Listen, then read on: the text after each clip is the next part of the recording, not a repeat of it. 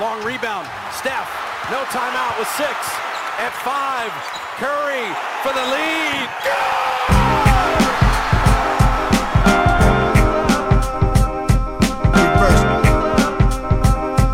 Reverse. Reverse. Reverse. Always. Vous l'aviez demandé, vous l'avez eu, un podcast dans lequel on va pas parler de Victor Wembanyama, parce que c'est vrai qu'on en parle tous les matins dans le CQFR, actualité oblige. Euh, cette semaine, euh, plusieurs choses importantes. La semaine dernière, dans le podcast, on avait fait un gros point sur la conférence Ouest, avec euh, la Free Agency, un petit peu les équipes surprises, celles qui avaient bien géré la Free Agency. On vous avait dit qu'on ferait un point sur la conférence Est, on l'avait promis, donc on va le faire. Par contre, c'est vrai qu'on espérait, ou on imaginait que ça aurait bougé pour certaines équipes, du, genre Miami, du genre Philadelphie, qu'on en saurait mieux, qu'on en saurait un peu plus au sujet de Damien Lillard. En gros, cette conférence Est, elle est pleine de points d'interrogation. On n'a pas plus de réponses. Donc, ce qu'on a décidé de faire aujourd'hui avec Chai et Antoine euh, qui me rejoignent, c'est de faire un point et pour partager avec vous tous les questionnements qu'on a autour de cette conférence qui est vraiment difficile à lire. Euh, on imagine qu'au fur et à mesure de l'été, que les rosters sont un peu plus définis, il y aura une hiérarchie plus claire qui, qui s'établira, même si vous allez le voir, on a quand même identifier deux trois équipes qui devraient figurer euh, parmi, les favoris. Voilà le thème euh, pour aujourd'hui. Avant que je fasse les présentations, que je passe la parole à Chai et Antoine, euh, un petit mot. On avait aussi lancé un concours la semaine dernière dans notre épisode 100 pour faire gagner deux, deux, pardon, deux exemplaires du MOOC Rivers Boston ça a été très dur de faire le choix. Euh, merci à tous ceux qui ont participé dans les commentaires. Franchement, on a été bluffé par euh, bah, euh, les, anecdotes marrantes, l'ingéniosité que vous avez mise dans, certaines ou les anecdotes folles du genre avoir croisé un joueur des, un joueur des, des, Celtics à Auchan. allez, allez voir les commentaires des autres. Franchement, ça, ça vaut vraiment le, vraiment le coup. Ça a été un peu un crève-cœur de choisir deux, deux vainqueurs on a malgré tout donc euh, choisi. Donc c'est Maestro Svengeli et Edoui Guignot. Euh, bravo à tous les deux. On va vous mettre un petit, commentaire avec un lien dans, enfin une adresse mail dans, les commentaires pour que vous puissiez nous, nous, partager votre adresse pour qu'on vous envoie le dernier, numéro, donc le MOOC 12 spécial Boston. On, renouvellera ce genre d'opération. Franchement, euh, vous avez été super dans les coms. C'est vraiment top. C'est vraiment aussi un plaisir de, bah, de voir cette petite communauté qui, se monte au fur et à mesure des, podcasts, des CQFR voilà, c'est, on, est, on est vraiment ravis de pouvoir partager tout ça avec vous. Voilà, je, referme la page sur, sur le MOOC Boston. Si vous ne l'avez pas gagné, bah, je saurais trop vous engager, vous encourager malgré tout à l'acheter. Voilà, euh, je vous garantis que je vous garantis que vous en aurez pour, pour votre argent. Euh, vous pourrez le trouver sur le site de Basket Session. C'est 240 pages intégralement dédiées à Boston, pas simplement les Celtics, mais aussi la ville de Boston, euh, des légendes qui ont joué ou qui y sont nées, les grandes figures qui ont, qui ont marqué cette, cette ville un peu monument du basket du basket NBA. voilà, voilà pour la page pour la page Boston et la page un petit peu un petit peu promo. Chai Antoine, ravi de vous retrouver à nouveau. Ce matin, euh, je, me suis régalé comme tous les matins pendant le CQFR euh, à vous accompagner. Donc, conférence Est, conférence pleine de points d'interrogation avec euh, peu de réponses c'était tellement compliqué qu'on s'est dit, au début, on a cherché des structures de podcast. Finalement, on s'est dit, bah non, on va faire des tours de table, voir qui, quelles équipes intéressent plus ou moins euh, les uns et les autres. Et puis, on va faire un tour quand même des, je pense, d'une bonne dizaine, sur une bonne dizaine d'équipes, celles qui devraient être amenées à marquer quand même la saison prochaine. Euh, allez, tout simplement, on va commencer par Shai, tout simplement, avec sa magnifique casquette Elements, euh, au sujet de laquelle je le félicitais tout à l'heure hors antenne. Shai, parmi ces, équipes de la conférence Est, euh, laquelle le plus t'intrigue le plus ou de, laquelle tu as le plus envie de, parler? Ouais, parce qu'il y, a les équipes un peu favorites, les contenders, bon, qu'on fait des ajustements, des prolongations, des trucs comme ça. Euh, moi, dans les équipes euh, que je trouve, enfin, qui ont bougé et qui sont intéressantes, qui ont tenté des choses, j'ai bien envie, de, commencer par Atlanta. Euh, parce que je pense que avec, le, fait que Quinn Snyder avait pas pu. Euh, alors je sais qu'Antoine me regarde parce qu'il voulait peut-être parler d'Atlanta. Non, euh. non, non, pas du tout. J'allais dire intéressant. Atlanta, il y a trop de mensonges. Je sais, je sais. J'ai hésité, j'hésitais avec, j'hésitais avec Orlando, mais je me suis dit je vais pas déjà parler de ma, ma crèmerie tout de suite. Mais, mais je, le, fait que, que John Collins ait, enfin, ait enfin été tradé alors que ça fait 5 ans qu'il est sur le quasiment sur le trading block. Euh, j'aime bien le fait qu'ils aient décidé de prolonger Dijon Murray. J'aime bien qu'il y a de la confiance sur euh, AJ Griffin. Euh, le coup de Patty Mills, j'espère qu'il va se, il va se fixer. On est d'accord, Patty Mills est toujours à Atlanta à l'heure qu'il est. il n'a pas été retradé. Ça risque de changer d'une minute à l'autre, par contre. je crois lui, il n'a pas bougé de Brooklyn depuis le début. il attend toujours. je sais jamais. alors, plus que bon, il y a les, mouvements en eux-mêmes, c'est pas des mouvements qui paraissent ultra significatifs, hein, même si euh, bah, solder, euh, l'histoire de John Collins, c'est important. C'est surtout que j'ai vraiment confiance en, eux et en ce qu'ils vont être capables de faire euh, la saison prochaine, avec en s'appuyant sur ce qu'ils ont déjà là, ce qu'ils ont rajouté, et, sur le fait que Quinn Snyder va avoir une saison entière pour, pour travailler cette fois. Il aura la préparation, l'intersaison moi, c'est l'équipe que, j'aime bien. J'ai l'impression qu'avec euh, l'expérience et tout ça, ils peuvent, euh, ça peut finalement mieux se passer que ce qu'on, voilà, tout ce qu'on a discuté l'année dernière avec euh, est-ce que Trey Young, Dijon Temeray, ça a marché? Est-ce que Trey Young est, pas détesté par ses coéquipiers? Est-ce que le coaching staff apporte quelque chose? J'aime bien Kobe Buffkin, la rookie aussi, que je trouve, que, je trouve pas mal. Pour l'instant, c'est pas des, voilà, on l'a dit, hein, la, conférence Est, c'est très, très, très, très flou. On sait pas euh, on est un peu bloqué par James Harden, par, euh, l'éventuelle arrivée de, de, Damon Lillard de l'autre côté, mais euh, voilà, moi je voulais commencer par parler d'Atlanta parce que je sais qu'après peut-être qu'on n'en parlera pas vu que c'est pas l'équipe la la plus sexy du monde. Alors moi j'ai une petite question pour toi quand même, Charlie, parce qu'effectivement euh, c'est une équipe euh, intéressante, qui a, du talent, je partage ce que tu dis sur Queen Snyder. La question que je me pose c'est un petit peu qu'est-ce que tu entends par, euh, par faire une meilleure saison ou quelles sont les attentes? Parce que finalement c'est quand même une équipe qui, avait commencé la saison dernière avec d'énormes, d'énormes ambitions mmh. vu de la saison précédente, qui s'est complètement trouée tout au long de l'année. Du coup, toi, quel type de genre scénario idéal, quel type de parcours tu vois quand même pour Atlanta? Honnêtement, euh, donc ils ont, perdu au premier tour des playoffs l'année dernière. Donc j'estime qu'ils vont euh, au moins être en capacité d'y retourner et peut-être peut sans passer par le play-in. Euh, je, pense qu'avec l'expérience collective et j'ai vraiment. après, moi je considère que Snyder c'est un des meilleurs coachs de la ligue et que si tu lui donnes une intersaison et une préparation pleine, il peut parfaitement. Moi, pour moi, Atlanta peut faire top 5, top 6 de l'Est juste en se basant sur euh, bah, sur justement ce que je disais, l'expérience de l'année dernière euh, et, le fait que Snyder va trouver une, façon de les faire jouer ensemble. Euh, moi, c'est peut-être un peu, je sais que c'est peut-être un peu ambitieux par rapport à ce que, ce que beaucoup voient pour les, pour les Hawks, mais je me dis que j'ai déjà vu des petits changements avec Snyder. La fin de saison dernière, elle était intéressante.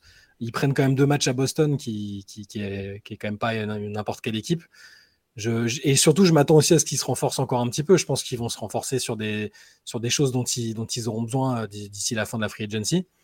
Donc, pour répondre à ta question, le max, le scénario vraiment idéal, je les vois peut-être euh, top 5, top 6 euh, à l'Est, en profitant du fait que d'autres équipes vont se chercher et n'auront peut-être pas fini à temps leur, leur recrutement. En plus, eux aussi, peut-être qu'ils n'ont pas terminé leur recrutement. C'est-à-dire qu'ils ont un mmh. effectif qui est déjà intéressant. Mais voilà, on sait que c'est une équipe qui pousse pour Pascal Siakam, par exemple.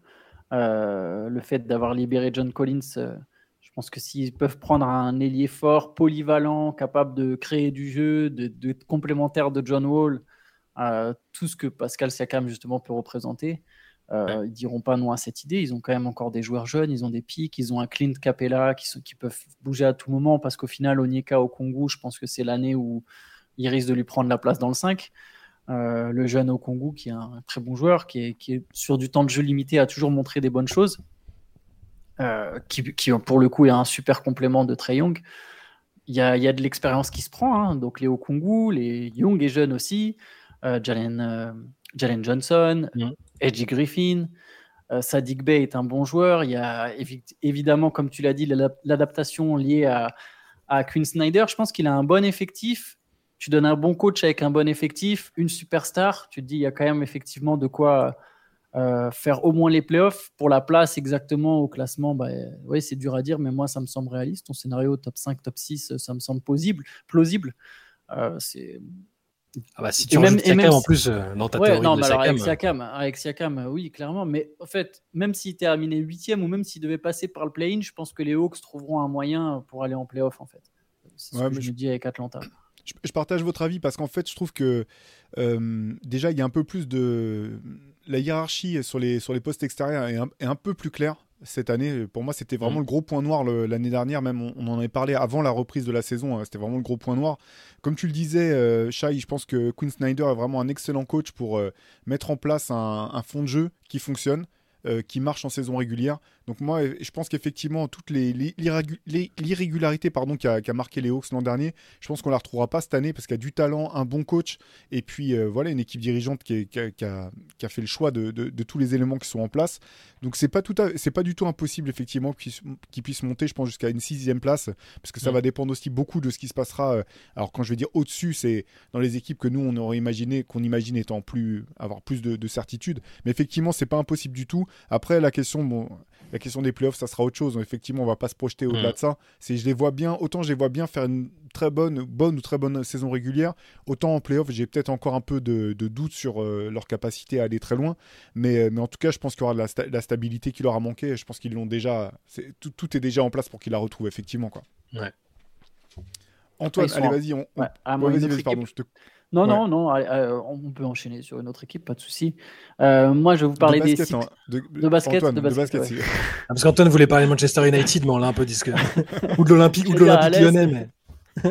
oh non, oh non, pitié. mais bah tiens, on va parler d'une autre équipe désespérée en parlant de l'Olympique Lyonnais. Euh, les Sixers, peut-être, on peut parler un peu des Sixers. Euh, il y a un truc que je trouve intéressant avec les Sixers, c'est que donc chaque année, c'est une équipe qui nourrit de grandes ambitions. mais c'est une équipe, ça fait trois ans de suite qu'elle se fait sortir au second tour des playoffs. Alors, on, a un peu cette étiquette de Sixers hater. Je, je pense que je risque de l'entretenir un petit peu encore, encore une fois, mais euh, je pense que c'est une équipe qui s'est souvent vue plus belle qu'elle ne l'est, réellement, mais qui n'a pas d'autre choix que d'avoir des ambitions, parce que déjà, elle investit beaucoup d'argent dans sa masse salariale et parce qu'elle a une superstar, Joel Embiid, qui, moi, en tout cas, je pense, est susceptible un jour de demander son transfert. Euh, après, peut-être que je me trompe sur sa personnalité, mais je ne serais pas surpris si un jour lui venait finalement à demander son transfert, même s'il adore Philly. Et du coup, les Sixers ont une certaine pression. Ils ont fait, ils se sont fait éliminer au second tour l'an dernier. Et là, on arrive à l'intersaison, aucune signature majeure. Le deuxième meilleur joueur, euh, en tout cas le deuxième joueur référencé, euh, que ce soit meilleur ou pas meilleur, James Harden a demandé son transfert. Donc il a opt-in pour demander son transfert. C'est un transfert duquel les Sixers vont probablement sortir. Peut-être pas sortir perdant, parce qu'ils peuvent sortir gagnant en récupérant des bons joueurs, mais ne récupérera sans doute pas un deuxième All-Star. Je serais très, très, très surpris qu'il y ait un deuxième All-Star qui soit échangé en, euh, contre James Harden directement. Donc, ce sera plutôt peut-être deux joueurs de devoir, deux bons joueurs, hein, mais il y a des chances que les Sixers, je le répète, éliminés au second tour l'an dernier, repartent avec une équipe finalement moins forte ou, toujours pas capable, en tout cas, de vraiment passer le cap euh, pour aller au bout.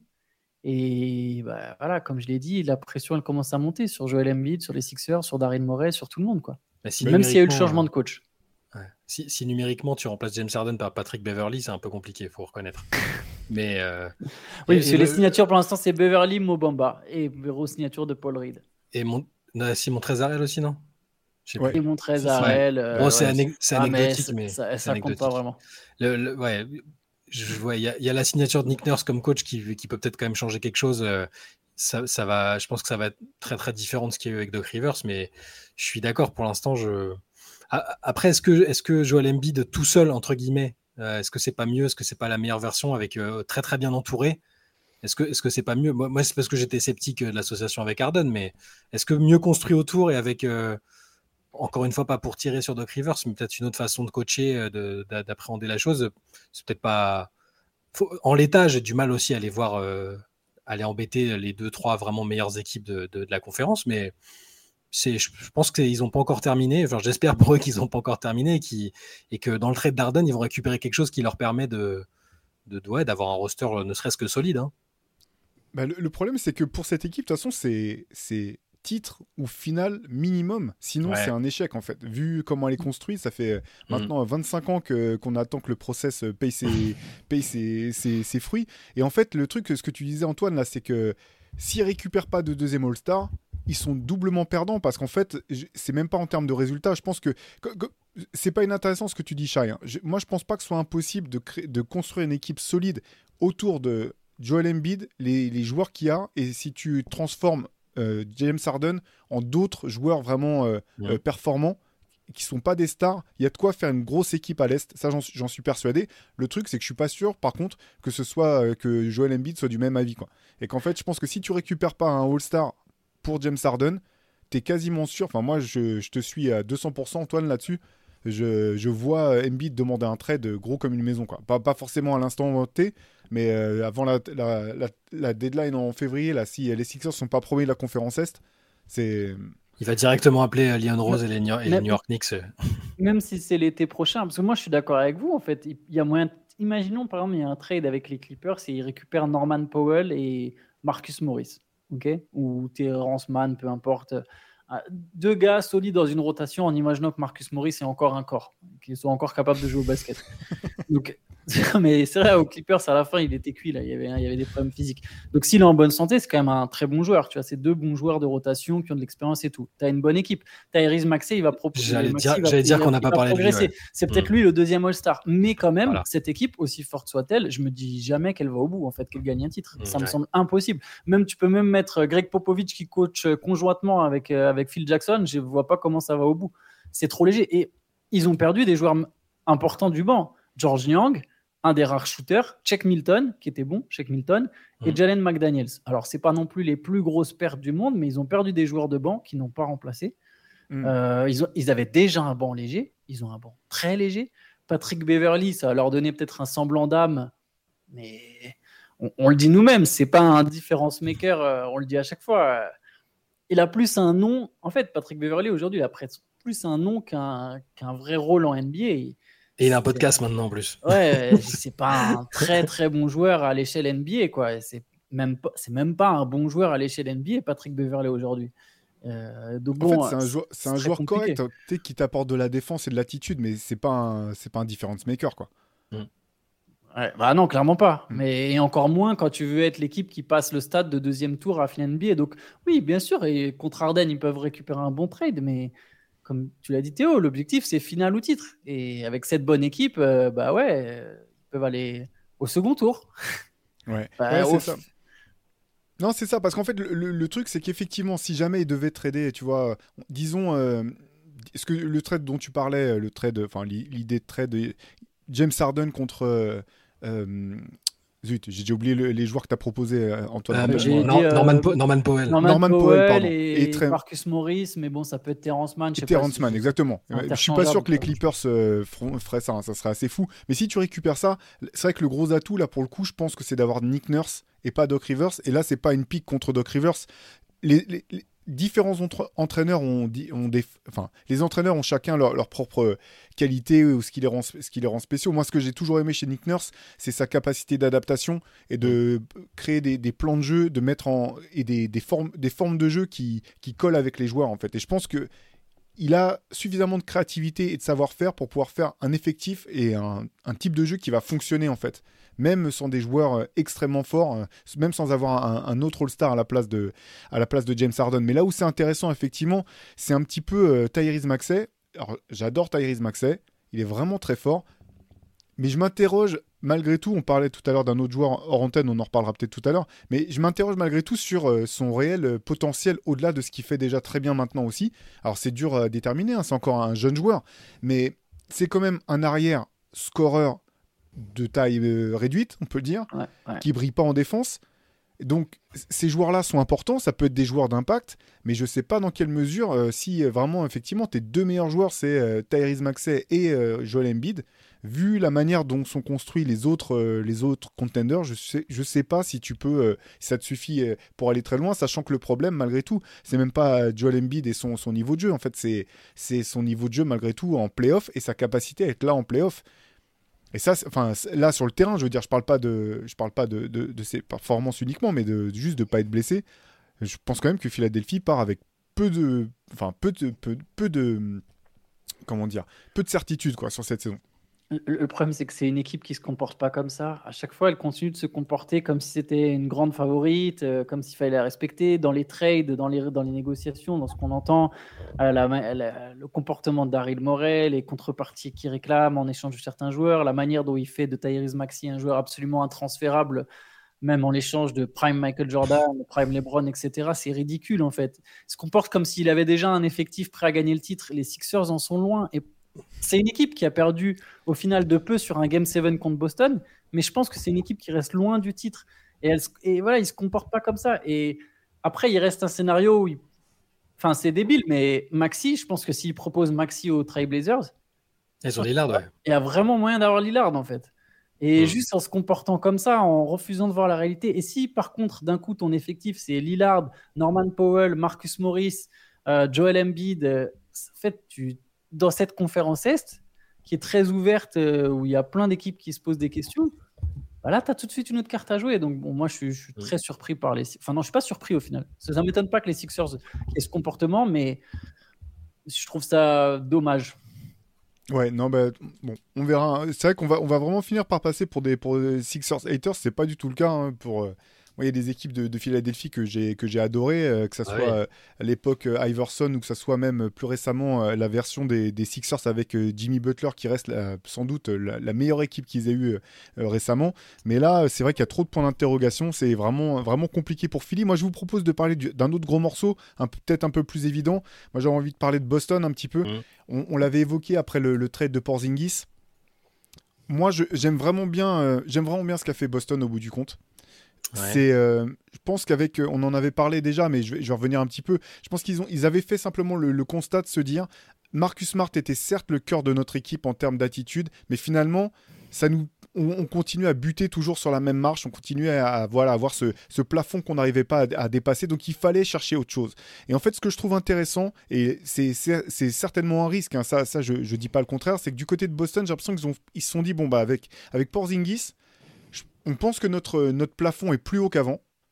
Par contre, c'est vrai que notre, notre plancher est peut-être plus bas aussi. Ce que je veux dire par là, c'est que si ça marche pas, ça peut, ça peut vraiment être euh, alors moche. Il y a suffisamment de talent que, pour que Boston soit bon dans tous les cas. Mais je pense que c'est une prise de c'est une prise de risque quelque part sur sur le, niveau de jeu euh, plancher de, Boston. Mais par contre je pense quand même que ça remonte un petit peu que ça remonte de manière significative quand même.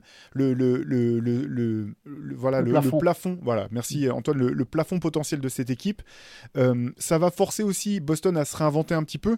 Donc ça va forcer, bah, je trouvais peut-être de nouvelles formes de jeu et repartir, peut-être redonner un peu de fraîcheur finalement ou de nouveauté à ce groupe qui est ensemble depuis longtemps et qui continuait de, bah, de buter malgré tout sur, euh, sur, sur, la dernière marche ou l'avant-dernière marche euh, en, fonction, en fonction des saisons.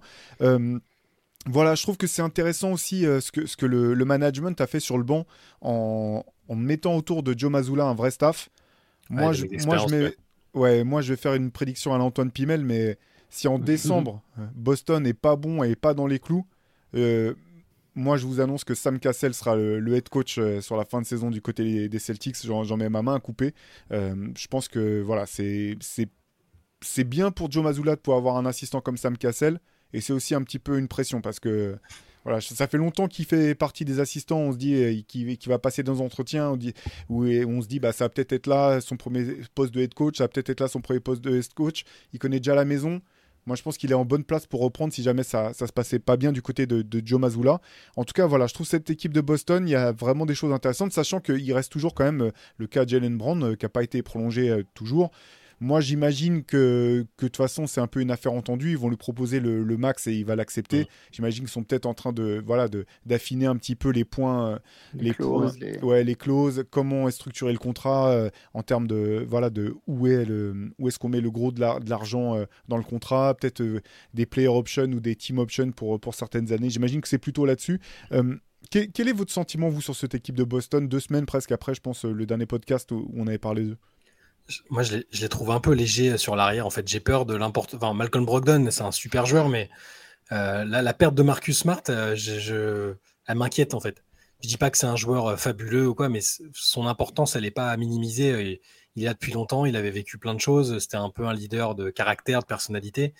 je comprends ce qu'ils ont voulu faire, un changement un peu stylistique, résoudre des problèmes offensifs notamment. Quand tu, tu ajoutes Porzingis, c'est plutôt bien si on a la version euh, en bonne santé de Porzingis. J'ai juste peur du déficit qu'il y a dans le caractère et la personnalité, même si euh, peut-être que ça, paraît un peu surfait aujourd'hui. Euh, et que si à l'arrière, si tu te retrouves, alors Derek White qui est bien, hein, qui, va encore gagner en importance, mais après Brogdon, il a des gros soucis physiques quand même, il a du mal à tenir, la distance depuis qu'il est arrivé.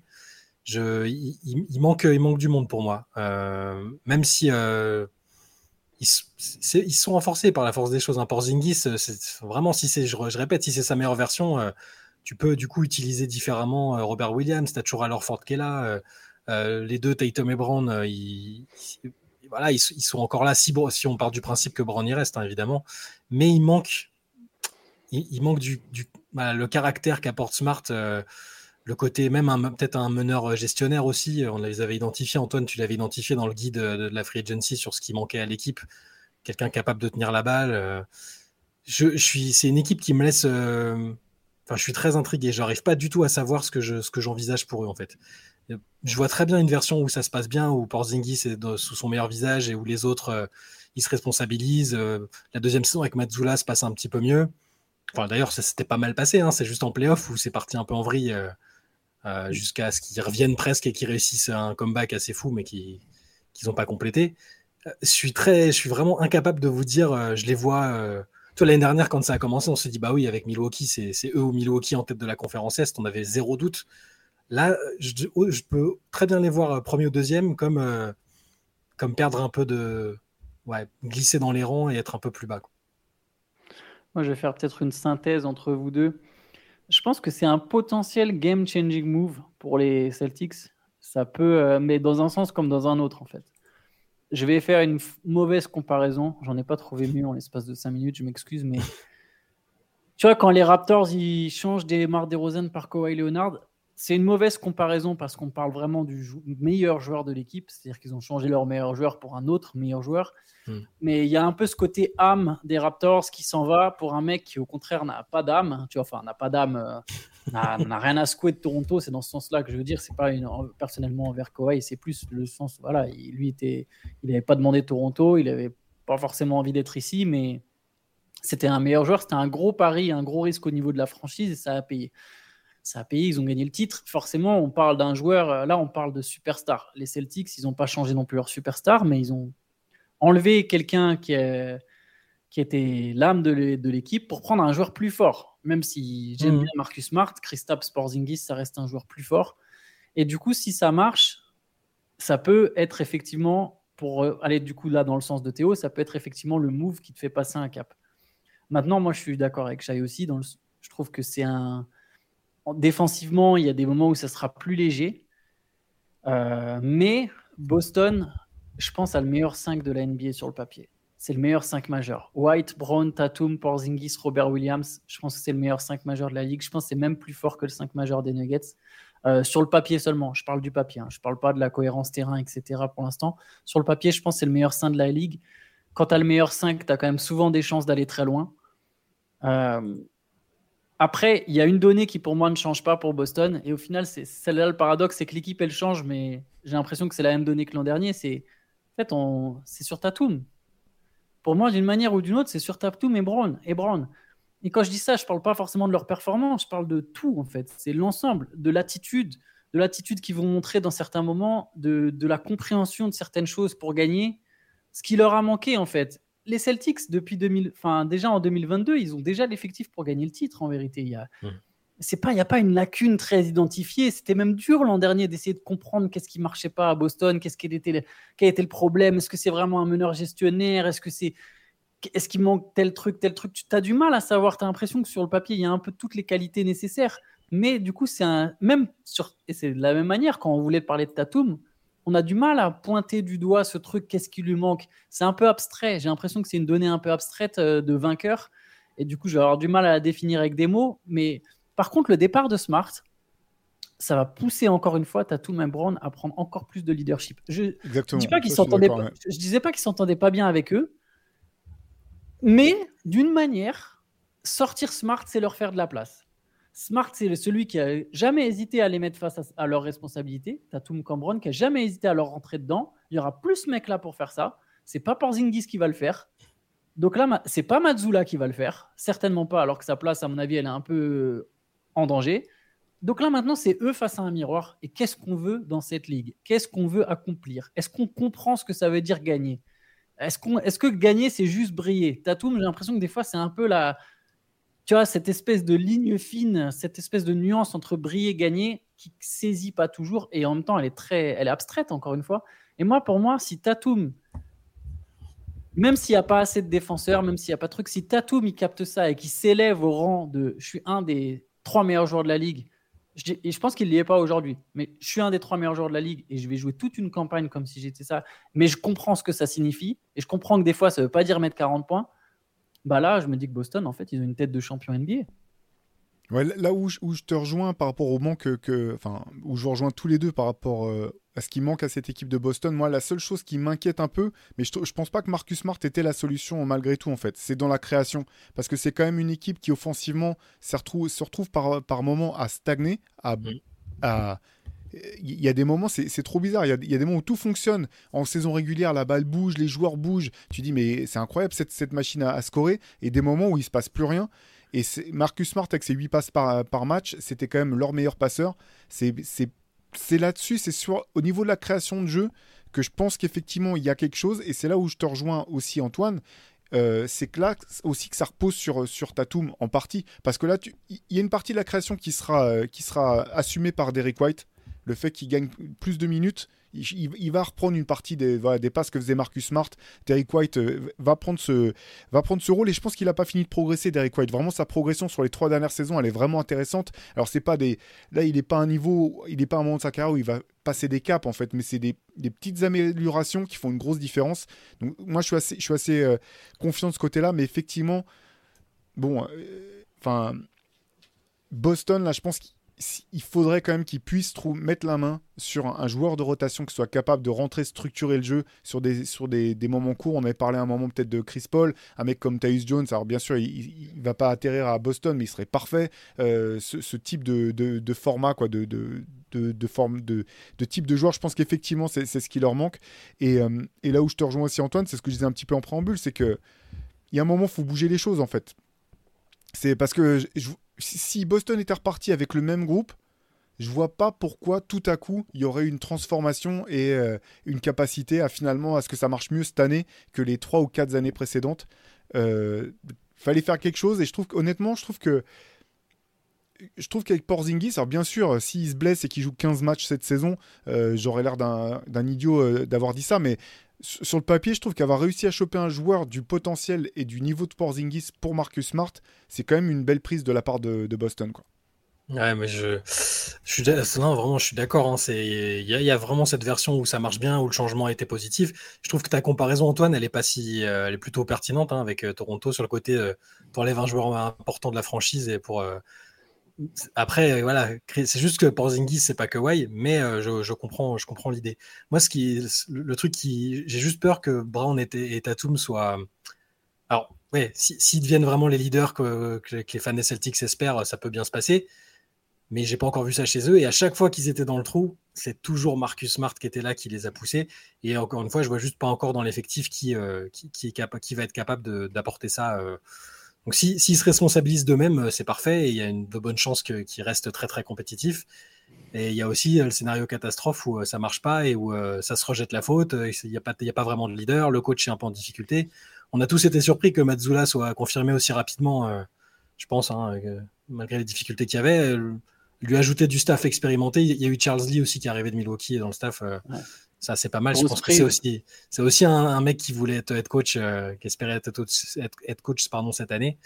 Euh, voilà. Boston reste pour l'instant un mystère pour moi. Je vois tout un éventail de choses qui peuvent leur arriver, mais sans pour l'instant réussir à mettre la main sur, euh, sur ce que je vois vraiment pour eux. Ok, t'as une autre équipe ça, dont tu aurais voulu parler, Shai, ou qui t'a tapé dans l'œil? Ouais, je pense. Alors, encore une fois, c'est pas vu qu'il y a eu tellement peu de mouvements vraiment significatifs pendant la free agency que je suis plus dans le quelle équipe je vois bien démarrer ou réussir une bonne saison. Et on en parlait tout à l'heure entre nous. Euh, je, suis très très euh, optimiste en ce qui concerne Indiana cette saison. Euh, je pense que l'année dernière, ils n'ont pas poussé à fond pour se qualifier pour les playoffs ou pour, pour le play-in. Ils ont eu la blessure de Tyrese Liberton, euh, Bénédicte Mathurin qui a un petit peu baissé de pied. J'ai l'impression qu'ils n'ont pas tout fait, peut-être avec cette espèce de. Ils étaient un peu entre deux chaises avec la perspective de pouvoir euh, avoir un pic important sur cette classe de draft qui était très très attendue. Cette année, je, je pense que si tout est, si tout est d'équerre, Tyrese Liberton, qui est. Bon, c'était déjà un peu le cas, on avait compris, hein, mais qui est le franchise player qui a signé sa grosse extension. Euh, que je, trouve qu'il a, je pense qu'il n'a pas fini de progresser. C'est un joueur euh, hyper intéressant à écouter dans la manière dont il envisage euh, le métier, il est très cultivé sur le basket et c'est un, je pense que c'est un joueur qui va devenir encore plus fort. Euh, et, ce qu'il y a autour me paraît déjà, déjà intéressant. Ils ont rajouté Bruce Brown que, j'ai adoré avec Denver. C'est cher, hein, on est d'accord. Il, va prendre beaucoup d'argent par rapport à ce qu'il a peut-être accompli individuellement dans sa carrière, 45 millions de dollars sur deux ans.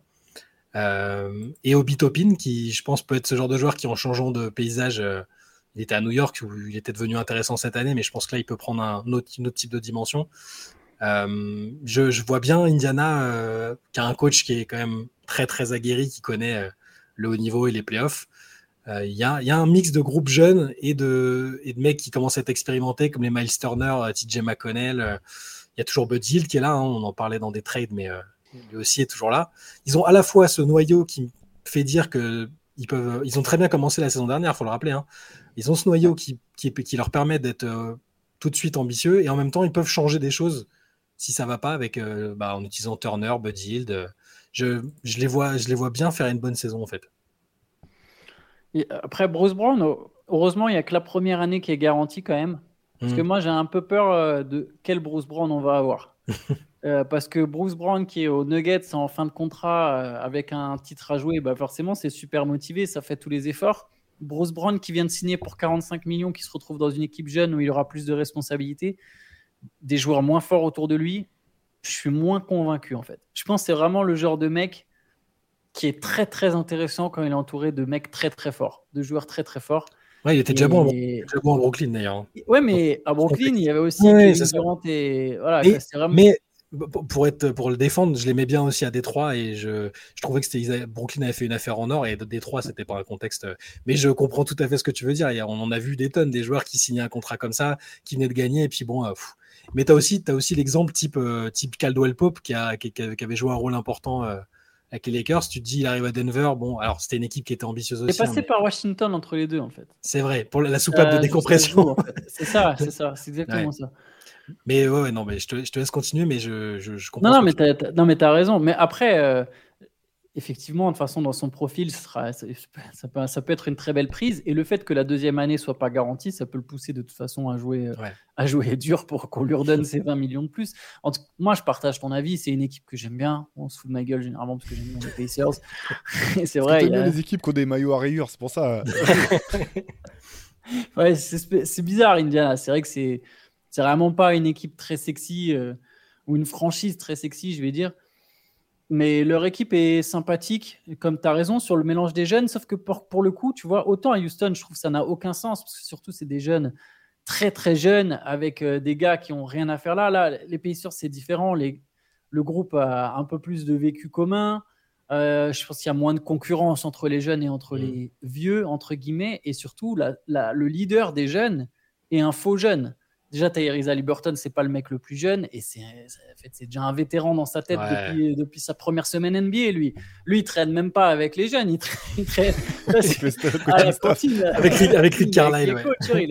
tu vois, donc euh, bon, c'est ça, ça, ça, fait un, un, ensemble un peu différent.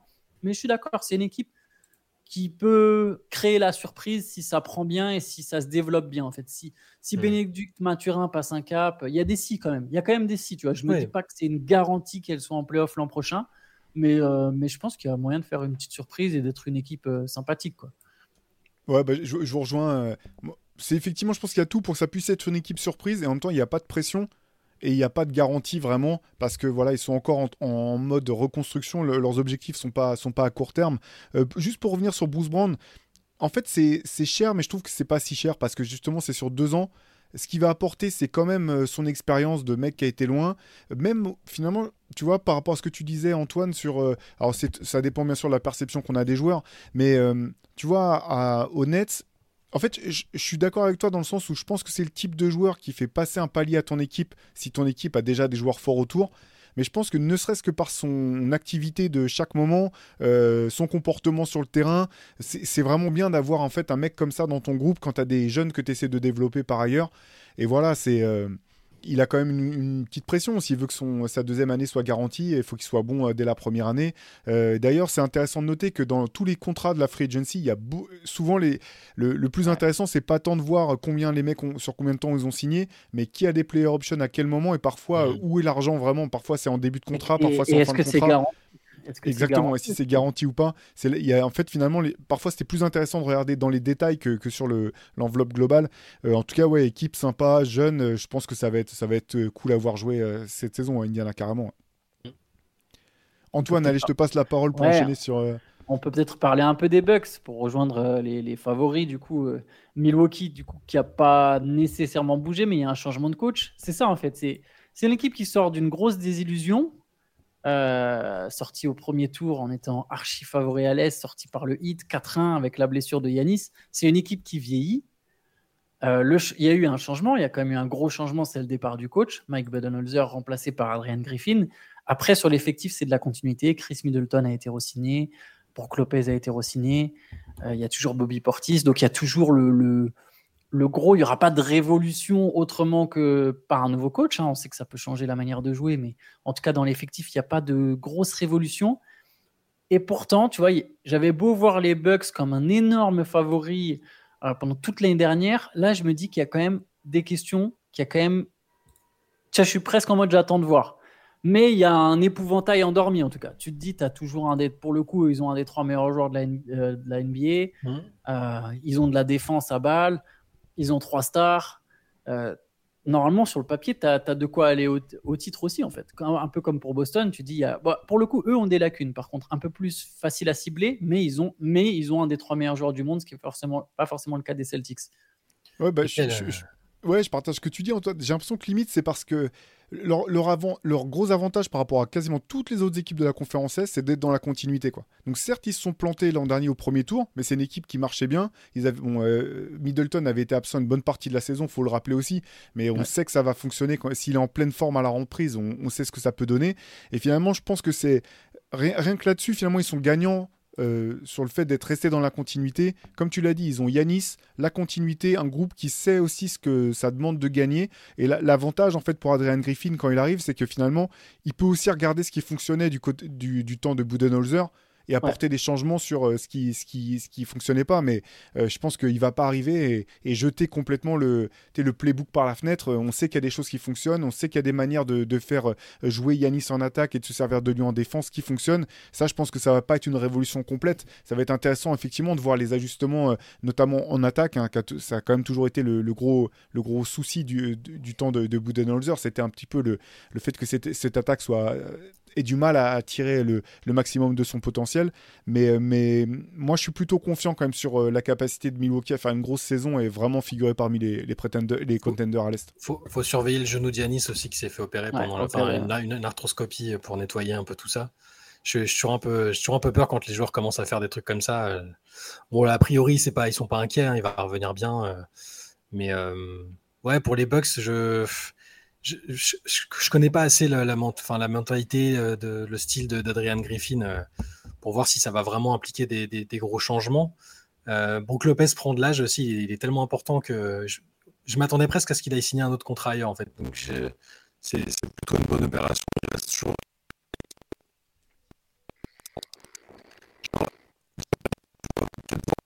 parce que ça va peut-être arriver, il reste du temps. Euh, parce que j'ai l'impression que c'est un...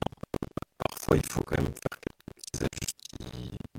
Il, a eu du, mal. Est-ce qu'il est capable de revenir à son meilleur niveau? Ça reste le lieutenant parfait. Euh, il se retourne super bien.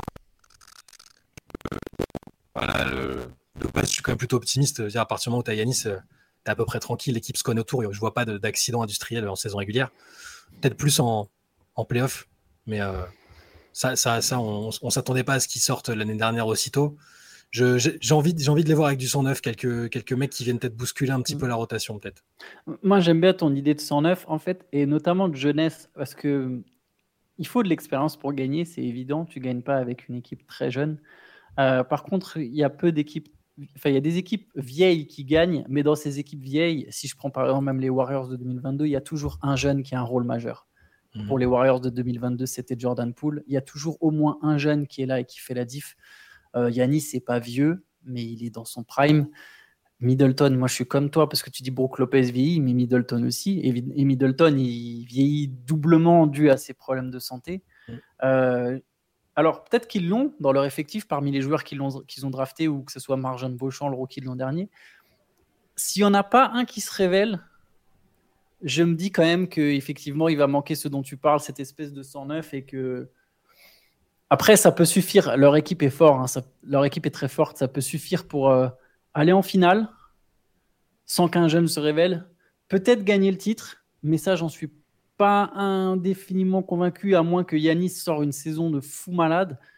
Euh, moi, enfin bref, tout ça pour dire, j'aime beaucoup cette idée de 109 et de me dire qu'il faut au moins qu'il y ait un bon jeune, quoi. Et c'est pas Grayson Allen, donc euh, c'est peut-être le petit bémol moi aussi que je mettrais. Je, te rejoins là-dessus, moi.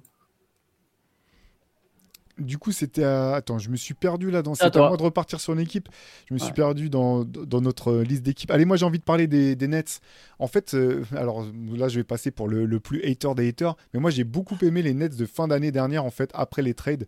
J'ai trouvé ah qu'il y avait plein de super joueurs, finalement complémentaires, plein de mecs qui peuvent défendre, tirer à trois points, euh, que la balle circulait bien. En gros, qu'ils avaient tous les atouts pour être à une star, de pouvoir euh, commencer à faire du bruit dans la conférence Je parle pas de gagner le titre, mais, euh, mais d'être, euh, d'être vraiment performant. je suis ravi pour Michael Bridges, que j'adorais du, du temps des Suns déjà. on peut se reposer la question. Hein. C'est vrai que c'est un joueur qui avait été drafté par Philadelphie, et il serait pas mal à Philadelphie. Hein. Bref, je, euh, m'attendais pas forcément malgré tout à ce qu'il step up aussi rapidement et que qu'il voilà que ça soit aussi tonitruant en attaque en étant euh, l'option numéro 1. Euh, je pense qu'il y a encore pas mal de progrès à faire pour lui la saison prochaine, qu'il a aussi pu bénéficier de l'effet de surprise. L'an prochain, ça va vraiment être intéressant de voir comment les équipes le ciblent.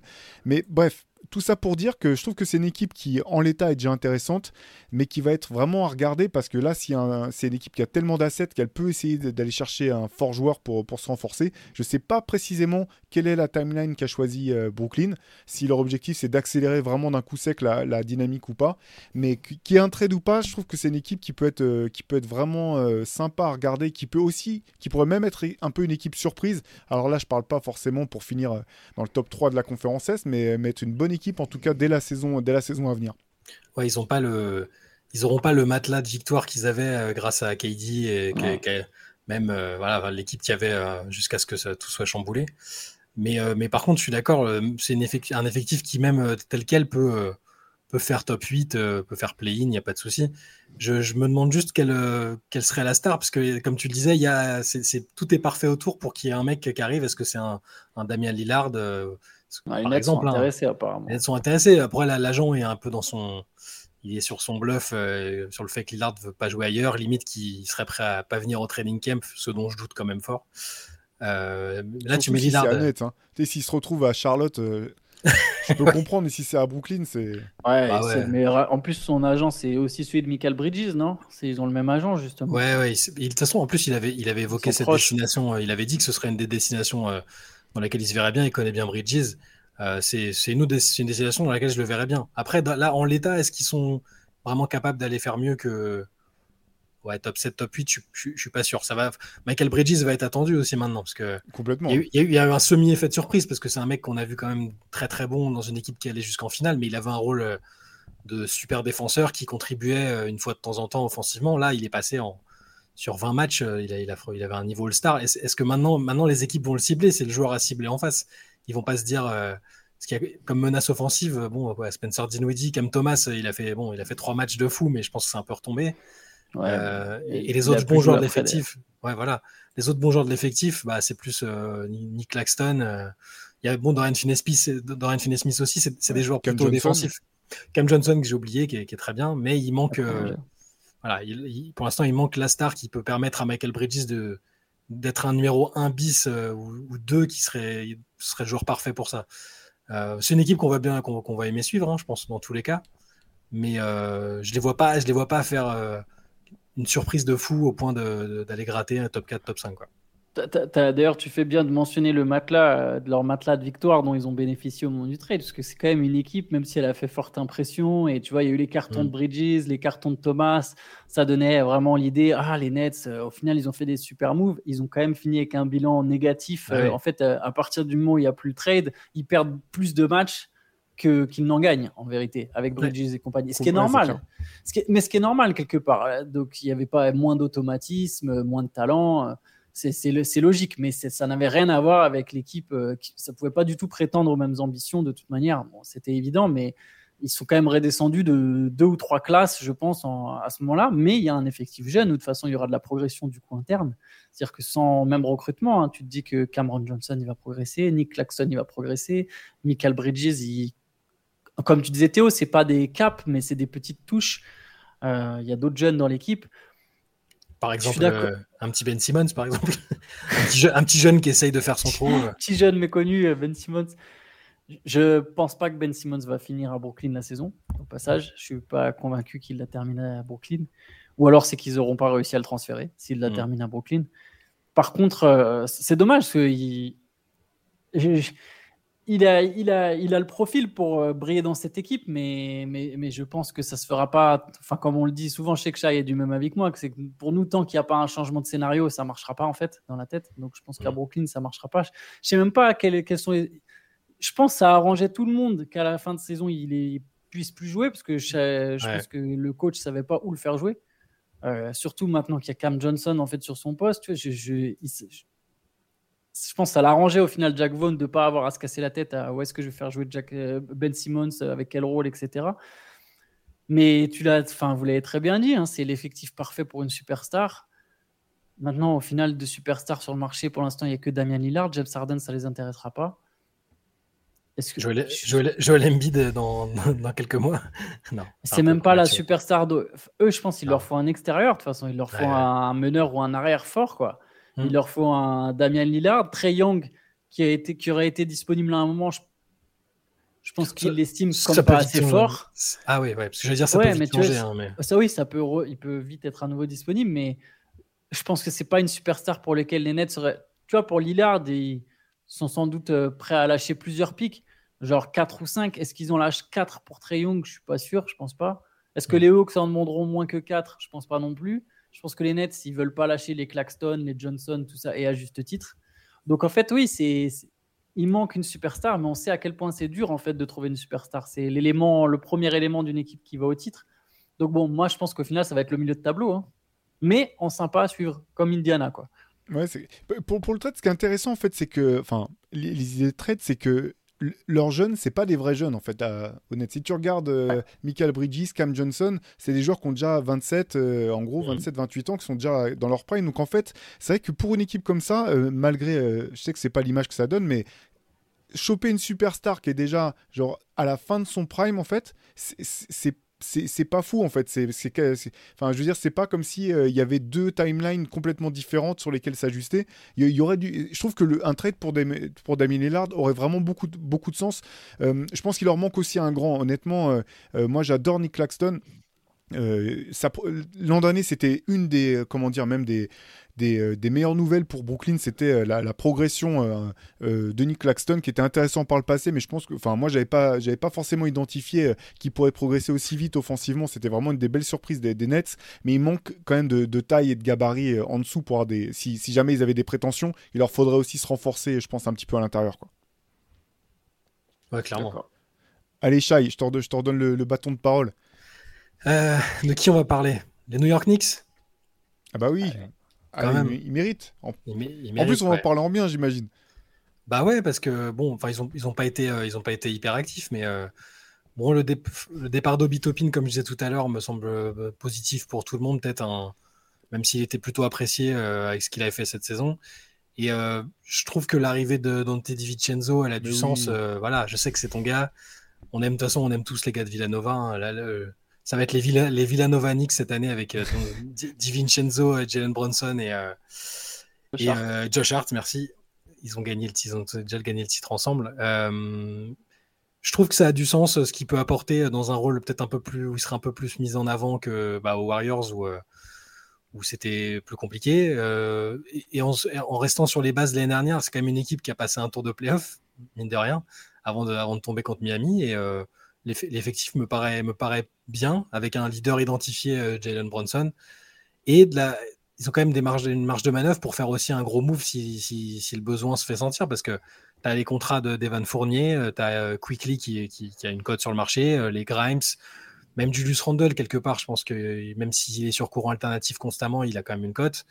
Michel Robinson a, je pense aussi une, bonne valeur. Ils ont, ils ont de quoi faire des. Ils peuvent, ils peuvent à la fois être compétitifs, c'est-à-dire faire une bonne saison régulière et espérer passer un tour. Et s'ils se disent que là, ça y est, le moment est venu d'accélérer, ils peuvent faire un gros truc, hein, je, je, pense. Donc je, trouve qu'ils ont, pour l'instant, le recrutement, il est, ils n'ont pas fait beaucoup de choses, mais euh, Di Vincenzo, c'est potentiellement, à mon avis, une excellente recrue. 50 euh, millions sur 4 ans, je crois. 50 millions sur 4 ans, ouais. Euh, et, comme, et dans les départs d'Eric Rose qui, qui, qui, s'en va, mais bon, il était plus là pour, pour apporter de l'expérience sur le banc et il jouait pas. Donc voilà, je... il y a une certaine stabilité, un petit, une petite amélioration. voilà, à, voir. Ils ont, ils ont cette possibilité, comme je disais, de faire un, un gros move à un moment s'ils si, ont envie et si le, classement les y incite. Ils attendent, ils attendent Joel Embiid. Hein. Je pense aussi, je pense aussi qu'ils attendent Embiid. J'allais dire autant euh, Lillard, l'équipe parfaite, en tout cas, non, peut-être l'équipe parfaite c'est Miami dont on va parler après, mais peut-être que Brooklyn est un très beau, très très bonne destination pour Lillard, mais par contre pour euh, pour, pour les Knicks, je pense que Joel Embiid c'est le joueur parfait. Si, si tu crées un, un one-two punch avec euh, punch, avec Jalen Bronson euh, plus la défense autour, un Tom Thibodeau, des shooters. Tu as vraiment une équipe euh, très très intéressante. Il y a les liens Lyon Rose, euh, Joel Embiid. on sait que... là, on se, projette un peu, mais on est, on est, je pense, tous les trois d'accord pour dire que, du coup, ça nous fait revenir sur Philadelphie rapidement, mais que ça peut vite, voilà, Embiid peut être vite mécontent et être, faire partie de ces stars-là qui, qui demandent leur trade. Et les Knicks, on sait qu'ils attendent clairement la star disponible. Bah ils ont laissé passer Donovan Mitchell. Euh, visiblement, ils sont pas sur les stars qui sont mécontentes actuellement. Ils sont pas sur les Lillard. Ils sont pas sur, euh, sur Harden. Donc, ils attendent le gros poisson et je pense que ça peut, ça peut être Joel Embiid. Pour l'instant, ils vont. Bah, le, seul truc qui me ferait peur avec Joel Embiid et Tom Thibodeau, c'est la capacité de Thibodeau à faire jouer ses joueurs trop. Là, faut, faut dépêcher un staff de SOS sans frontières et de, et un staff de médecins euh, directement à New York parce que Là, c'est ceci dit, bon, je dis ça vraiment en plaisantant, mais Tom Thibodeau, c'est c'est quand même un petit peu. Euh, ce serait dur de dire la limite, quoi, mais. Euh, c'est très spécial. C'est spécial, quoi. C'est finalement. Euh, l'an dernier, le, parcours de Sénix a validé sa place parce qu'à un moment, il était en début de saison, quand même, on se demandait s'il n'était pas sur le siège éjectable. Le fait mm. qu'il passe Cleveland au premier tour fait qu'il est toujours à la tête de l'équipe aujourd'hui. C'est je, suis partagé en fait parce que j'arrive pas à avoir un avis euh, sûr et certain sur, euh, sur cet entraîneur qui a fait des choses magnifiques, que ce soit euh, en tant qu'assistant à Boston ou même, ou même avec, avec Chicago. Mais je, continue à me poser des questions en fait sur sa capacité vraiment à. Surtout à s'adapter en fait, s'adapter en fonction des situations quoi. Il est un peu dogmatique quoi. c'est moi je, moi je l'aime pour ça, hein. j'aime le côté old school, le gars qui vit et qui pense qu'au basket 24 sur 24. Mais c'est oui en 2023 c'est peut-être un peu c'est un peu too much comme. comme et, est-ce qu'il peut libérer juste Evan Fournier, quoi? Ah Ce serait sympa, ouais. Bah, il, leur, ferait du bien en théorie, euh, le son shooting pourrait. Mais, euh, ça, mais de Thibaudot, il a décidé que, tu vois, à un moment, c'est non, mais tu, tu, reviens pas dans la rotation, quoi. Ah, c'est même pas comme si comme s'il était arrivé que Evan était déjà là, en fait il a, il a signé des deux mains quand ils ont fait venir, euh, quand ils ont fait venir Evan, donc c'est encore plus incompréhensible. Quoi. D'ailleurs, euh, après, voilà, c'est pas effectivement ce que tu disais, euh, Shai, tout à l'heure, je crois, c'est pas impossible du tout que New York le conserve uniquement comme monnaie d'échange pour, pour le placer dans un trade. Et là, c'est vraiment la pire des situations quand tu es dans la situation d'Evan, qui est en, pour le coup en plein dans son prime, le moment où il devrait jouer le maximum, etc. Et tu es là à attendre tout simplement parce que tu n'as pas du tout ton destin entre les mains. Quoi. Ils nous l'ont énervé pour la Coupe du Monde, ça, ça c'est bien. Il va je pense qu'il va, il va mordre un peu partout. Euh. Bah euh, ouais, et puis ça peut aider à débloquer une situation. Hein. Si, si à la Coupe du Monde il se montre, ça peut ouais, les équipes chercher, se bouger. Ouais. Mais le problème c'est qu'aujourd'hui Evan il vaut pas un premier tour de draft. Euh, les équipes elles préféreront avoir un premier tour de draft, même hypothétique, sans savoir quel sera le joueur en question, que d'avoir Evan Fournier, qui est pourtant un très bon joueur de basket. Mais c'est la réalité un peu du marché. Mais as des équipes en reconstruction, tu vois, une équipe comme, comme les Spurs où pourquoi tu veux Evan Fournier? Moi, moi, je continue de penser que les Spurs, on en a déjà parlé la semaine dernière, mais je continue de penser que les Spurs, ils vont pas du tout viser une place au play-in. Je disais pas forcément, euh, les, enfin, je disais pas, j'ai pas dit les Spurs pour dire forcément les Spurs, mais tu vois une équipe qui est en reconstruction et qui a des, qui a des tours de draft, euh, tu vois, plein le tour de, tout le tour du ventre comme on dit, parce que finalement il y a certaines équipes qui ont des tours de draft d'autres équipes qui savent mmh. que de toute façon leur tour de draft sera pas extraordinaire Même pourquoi tu, vas récupérer, pourquoi tu veux récupérer un joueur confirmé si tu es en reconstruction Tu veux perdre en fait? Tu, tu vois, je, je vois pas quelle franchise. En fait, c'est ça l'ironie, c'est que j'ai l'impression qu'il peut intéresser les équipes du milieu de tableau ou du haut de tableau. Mais tu vois, par exemple, c'était les Hornets. Après, le Thunder, pour le coup, qui a 50 000 choix de draft. Eux, ouais, pourquoi pas, tu vois. ouais. ouais bah, en fait, parce que moi, Evan, tel que je le vois, je pense qu'il peut, il peut aider une équipe qui, a des ambitions, ne serait-ce que comme le Thunder, par exemple, qui veut vraiment performer, euh, passer un cap, etc.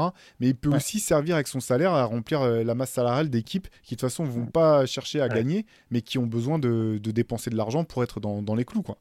Bah, S'il y a une équipe qui peut le prendre dans ce cas-là et le couper, parce que du coup, une fois qu'il est dans ton, une fois que tu l'as récupéré, si tu le coupes, ça compte toujours dans ta masse salariale. Là, pourquoi pas Parce que tu vois, euh, il a, en tout cas, il a besoin d'être libéré. Juste, j'y pense comme on parle d'Enix, le, pauvre, la situation est terrible. Et, et comme vous l'avez très bien dit, l'ironie, c'est qu'en fait, il pourrait aider cette équipe d'Enix.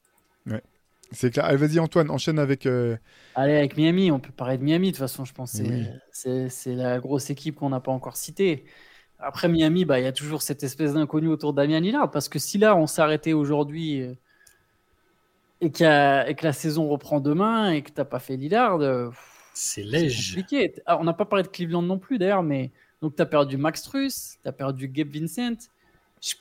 Je... Théo va me tuer, mais malgré c'est fou. En fait, non, mais en fait c'est fou, c'est fou parce que tu peux pas dire que le parcours de l'an dernier c'est de la chance, c'est impossible. Surtout qu'en fait l'histoire récente te montre que un, il y a une finale en 2020 et qu'il y a une finale de conférence qui joue sur un game set en 2022. Donc en fait, ça te montre qu'il y a une continuité au plus haut niveau du plus haut niveau. Donc c'est pas de la chance, mais je trouve quand même en fait qu'il y a des circonstances. ça, l'avenir me dira si j'ai complètement tort. Bon, de toute façon, on ne saura peut-être pas parce que l'avenir, ça sera une équipe différente de celle qu'il y a eu là. Mais j'ai l'impression quand même qu'il y a une forme de circonstance. J'ai l'impression quand même qu'il y avait des équipes plus fortes que Miami qui ont échoué. Ça ne veut pas dire que le hit. C'est dur parce que le hit, il a quand même tapé les Bucks et les Celtics, quoi. Je sais, je sais. Ils ont, tapé, ils ont tapé les grosses équipes euh, sur, leur, sur leur parcours, je sais. Mais je continuerai de le penser, en fait, que pour moi, il y a, une forme de circonstance. Euh, il y a eu une adresse, même si on en a déjà parlé, on parlait de la, différence d'adresse entre saison régulière et playoff, et on est d'accord tous pour dire que la norme, c'était plus les playoffs que la saison régulière. Il y a eu une adresse irréelle sur les trois points contestés. Genre, tu vois, alors les fans d'analytics, je ne fais pas partie des gros fans d'analytics, mais si vous cherchez euh, Hit, euh, voilà, il y, y, a des mecs qui ont fait des théories en mode non, mais c'est genre impossible à reproduire. Tu refais dix fois le truc, jamais ils ont cette adresse euh, sur des tirs contestés. Leur victoire contre les Bucks, c'est à base de plus de 55% sur des tirs où tu as un bras dans la tête, il y en a un, il tire le short. Ça n'a ça, pas de sens. Sachant qu'en plus, de la, venant de mecs qui sont pas d'excellents shooters, et je profite pour parler de Cleveland en même temps. Max Truss a cette étiquette de shooter. C'est pas un très gros shooter en NBA. Hein. C'est du 35%. Alors c'est correct, hein, c'est plus que correct, mais c'est du 35% à 3 points. C'est pas du spécialiste. Hein. Spécialiste, on est plus sur du 39-40. Quoi. Donc et pareil sur les Gabe Vincent, c'est des, des, bons shooters, c'est des mecs capables de mettre des tirs, mais c'est pas des tireurs d'élite. Et ces mecs-là ont rentré continuellement, tour après tour, des tirs ultra contestés. Et c'est tout à leur honneur. Bref, tout ça pour dire qu'il y avait, je pense, une certaine circonstance. Donc, même s'ils avaient gardé cette équipe, voilà, pour arriver à ma conclusion, si le Hit avait gardé exactement la même équipe, j'aurais pas été persuadé, j'aurais pas toujours pas vu le Hit capable de gagner le titre. En fait, c'était déjà mon truc pendant les finales, c'est que je me disais le Hit, il manque quand même une star, quoi. C'est qu'on le veuille ou non, il manque un mec euh, en plus de Butler pour vraiment faire la différence en attaque. Je pense pas que ce gars-là c'était Tyler Hero non plus d'ailleurs. Et, et là, maintenant, ils ont perdu des joueurs majeurs. Ils ont perdu Gabe Vincent, ils ont perdu Max Truss. Et les renforts, c'est très, très léger pour l'instant. Donc, en fait, s'ils font pas Lillard, bah, ils seront toujours forts parce qu'il y a Butler, il y a Adebayo, il y a la culture, il y a, y a Eric Spolstra, le meilleur coach de la ligue, un des meilleurs coachs de l'histoire. Donc, ce sera une excellente équipe. Et c'est peut-être ce qui explique le plus pour moi le parcours, c'est peut-être Eric Spolstra. D'ailleurs, au passage, j'y pense. J'ai vu que Jerry West avait dit qu'il n'avait jamais vu un coach comme ça dans toute sa vie. Et bah, voilà, pour moi, Eric Spolstra est très très haut dans la hiérarchie des coachs. Mais bref, tout ça pour dire que là, aujourd'hui, tout de suite, Miami, je trouve ça quand même très léger. Ouais, non, non, mais je, partage sur, le, sur le roster. En fait, je tiquais un petit peu sur, sur les circonstances parce que quand tu parlais de, de circonstances, que je trouve que finalement, il n'y avait pas tant de circonstances que ça. au premier tour, la, la blessure de Yanis, certes, sachant que Miami, qui était déjà faible en attaque, perd aussi son deuxième meilleur marqueur. Donc ils ont joué quand même, ils ont fait un match avec Tyler Hero sur tous les playoffs et c'est tout. Et c'est là en fait que je trouve que ce qui, est, dur en fait, c'est que si tu regardes sur le papier, tu dis bah non, c'est il y a forcément des circonstances parce qu'ils n'avaient pas la meilleure équipe. Et au bout du compte, c'était là où je trouve que leur parcours a été exceptionnel. Et là, ça va dans, enfin, dans mon sens comme dans le tien, Antoine, dans le sens où c'est pas forcément réplicable. Tu peux pas partir en disant bah on va refaire la même chose. C'est que finalement, la meilleure équipe, c'est celle qui joue le mieux au basket. Et le Heat a été l'équipe qui a le mieux joué au basket de toute la conférence Est en playoff, en fait. Mais, ça, c'est clair. Mais euh, donc voilà, effectivement, tu as raison de parler des départs de, de Max Struss et de Gabe Vincent, euh, des départs vraiment importants. Si je veux regarder le, faire un petit peu le, regarder le, verre du, du côté, euh, verre à moitié vide, c'est que, à moitié plein, pardon, c'est que ces mecs-là, personne n'aurait parié d'eux avant qu'ils fassent la saison qu'ils ont, sur, parié sur eux, pardon, avant la saison qu'ils ont fait l'an dernier avec Miami, que Miami est, je pense, la meilleure équipe avec les Spurs, peut-être pour trouver dénicher des joueurs, les former et en faire et savoir s'en servir au bon moment. Je partage à 2000% tout ce que tu dis sur Eric Spolstra. pour l'instant, en fait, sans, sans Damien Lillard, je partage ton, totalement ton avis sur le fait que bah, sur le papier, c'est pas très fort. C'est il y a des limites qui sont qui sont criantes et en même temps, je sais que ce sera une équipe solide en fait. C'est ça qui est ça qui est un peu fou avec, avec cette équipe de Miami. Euh, c'est ouais, c'est ça qui est un petit peu fou avec cette équipe de Miami, tout simplement. Je sais, c'est c'est que finalement. Euh, on devrait plus être surpris de les voir forts avec des effectifs qui sont diminués parce qu'en fait, c'est une équipe qui, depuis l'arrivée de, Jimmy Butler, le fait systématiquement en fait. On peut, plus, on peut plus les prendre de, entre guillemets de haut. Euh, moi, le premier, je l'ai fait, mais là, tu peux me dire, euh, ils vont finir. Fait, hein. Tu peux. tout ils vont finir. Euh, fait. Hein. Ils vont finir septième de saison régulière, neuvième, j'en sais rien, peu importe. j'aurais quand même pas envie. C'est l'équipe que j'aurais moins envie d'affronter après en, en playoff quasiment pour toutes les choses qu'on vient d'énumérer. Après, là, voilà, Damien Lillard, qui je pense va finir à Miami, euh, vu comme c'est parti, là, là, là, c'est, ça va, ça va peut-être prendre du temps, ce sera peut-être pas tout de suite, mais je pense que ça va se faire.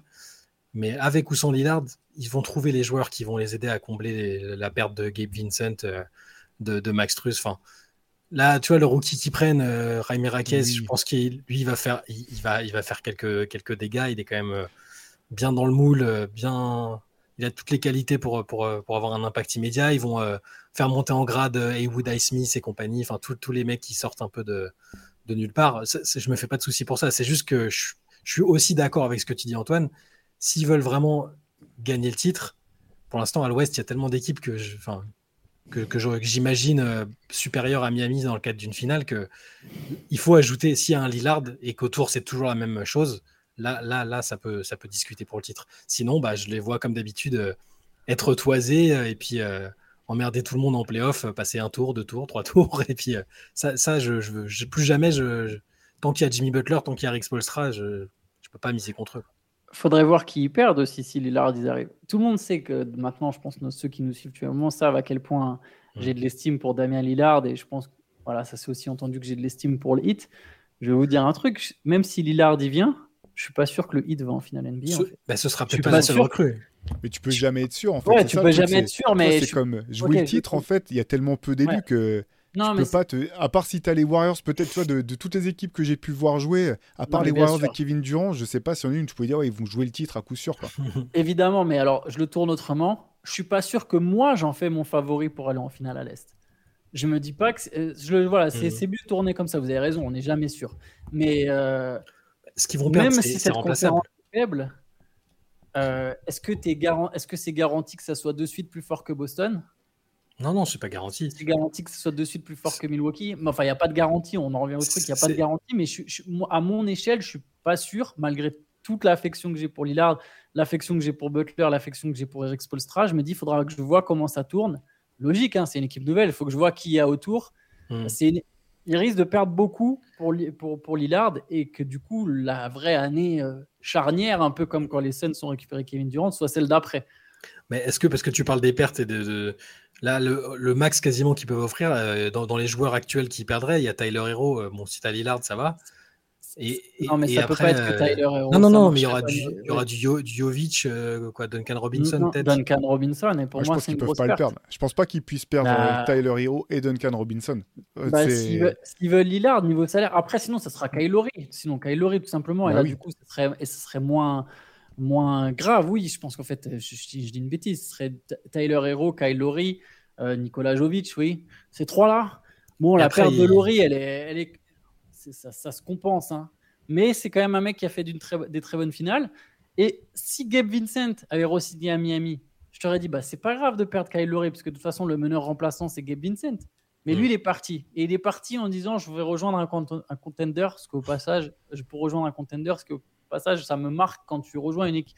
Tu viens, tu jouais dans une équipe qui a fait finale NBA, mais tu rejoins une autre équipe en disant, ouais, je voulais rejoindre un contender.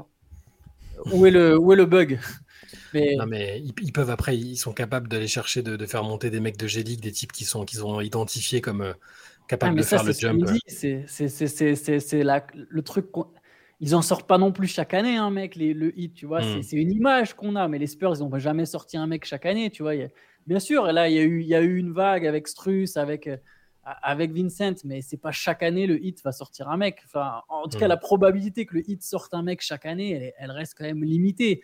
Je, je, veux bien, aucun problème pour dire que le hit bosse mieux que, que plein de franchises NBA, mais Enfin, normalement, quand même, s'il y a des mecs en G-League à prendre, il n'y a pas que le hit qui va les trouver, tu vois. Donc, euh, on peut pas, on peut pas miser sur le fait que, ok, avec Lillard, le hit va trouver derrière cinq mecs de G-League que personne n'a vu et qui, au bout de la première année, seront tout de suite compétents. bah non, ton équipe, ça sera sans doute Adebayo, Butler, Lillard, Duncan Robinson et débrouille-toi avec ça, tu vois. Kevin Love, il va encore prendre un an de plus. Il est capable de faire des bonnes choses, mais et il y a Josh Richardson et Rémi Raquel on, verra, tu vois. Il y a Caleb Martin encore. Il y, a, du talent. Avec Lillard, suis... c'est une équipe très forte. Hein, mais... C'est ça. En fait, je suis d'accord avec toi sur l'aspect, euh, euh, euh comment dire, contender principal ou favori, en fait. Je suis d'accord pour dire que même si avec Damien Lillard, ça en fait pas forcément le favori. Par contre, moi, ce que je retiens vraiment de ces dernières années, c'est que la saison régulière, finalement, elle dit pas grand-chose sur le hit et que c'est vraiment en playoff qu'on verra ce qu'il peut faire. Et je pense qu'il y a quand même, si jamais cette équipe avait Damien Lillard, il n'y aura pas beaucoup de prétendants qui feront qui choisiront de croiser la, route du 8 en se disant on va passer par Miami, ce sera plus facile pour aller au bout. Quoi. Ah non, mais ça c'est sûr. Mais de toute façon, tu auras, auras, vraiment trois stars très complémentaires en plus. Hein. Ouais, reste à voir effectivement. Euh, de toute façon, bon, c'est pour ça qu'on avait euh, euh, à, la base ce podcast, on avait imaginé de le faire en fin de saison dernière, en fin de semaine dernière, pardon, au cas où, le deal aurait été fait. De toute façon, les cartes sont dans les mains de, de, Portland de ce côté-là, quoi. C'est c'est là qu'on verra. Effectivement, par contre, là, je te rejoins, Antoine, c'est que si ce deal se fait pas du côté de Miami, je sais pas trop quels sont les plans de repli potentiels et et voilà quoi. Effectivement, avec l'effectif actuel, moi, je, je, vous rejoins complètement hein, par rapport à ce que je disais tout à l'heure. Je pense que ce sera une équipe solide, mais je pense pas qu'elle ait le, le, comment dire, la, la, puissance de feu nécessaire pour partir en disant on va refaire euh, le même parcours que l'an dernier. Ça, je, je rejoins complètement. Peut-être de manière un peu plus rapide, il reste quelques équipes dont, dont on a qu'on n'a pas évoqué. Euh, Antoine, tu as vite fait évoqué le cas des, des Cavs. Euh, donc, vraiment très bonne saison l'an dernier Cleveland petite déception d'avoir été euh, cette fait upset au premier tour, même si bon, c'était euh, upset entre le quatrième et cinquième, si, si, si je dis pas de bêtises, c'est jamais forcément très étonnant.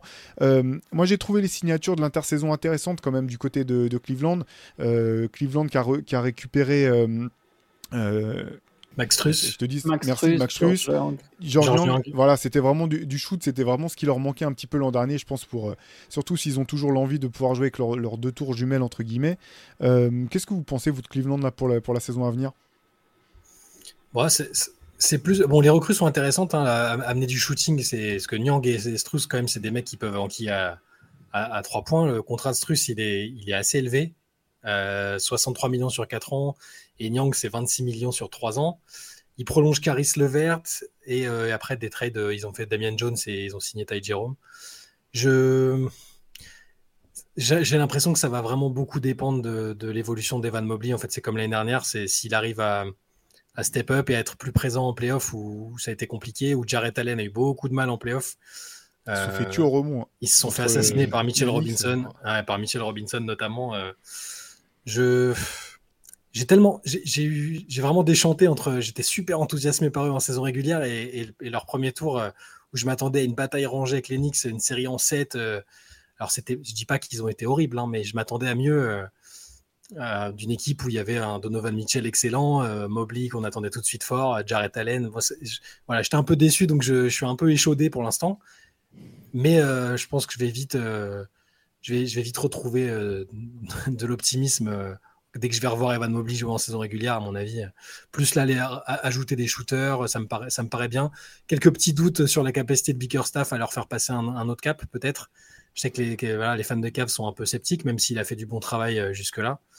Je ne leur vois pas une marge de progression énorme par rapport à, leur classement de l'année dernière en saison régulière, où ils avaient été très bons. Euh, et en playoff, euh, si je les vois, ils doivent être capables de faire mieux que ça. Ils peuvent pas au premier tour être, être battus comme ça par une équipe qui est censée être aussi proche d'eux en termes de niveau, voire même inférieure.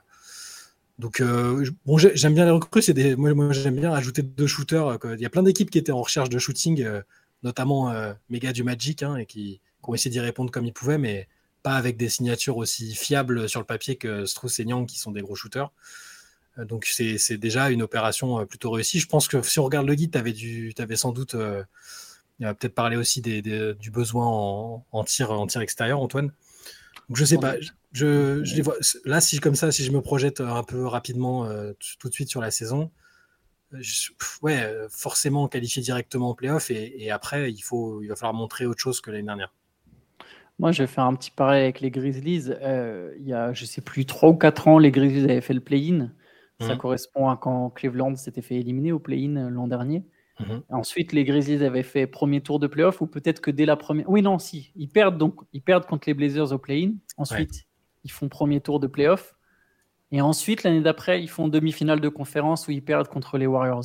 Je pense qu'il y a une, un peu une trajectoire similaire qui attend les Cavaliers.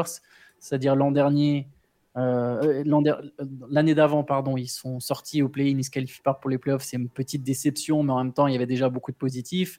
Ils font venir Donovan Mitchell, ça passe un cap ils sortent au premier tour. Je pense que là, ils ont fait le recrutement pour atteindre le second tour.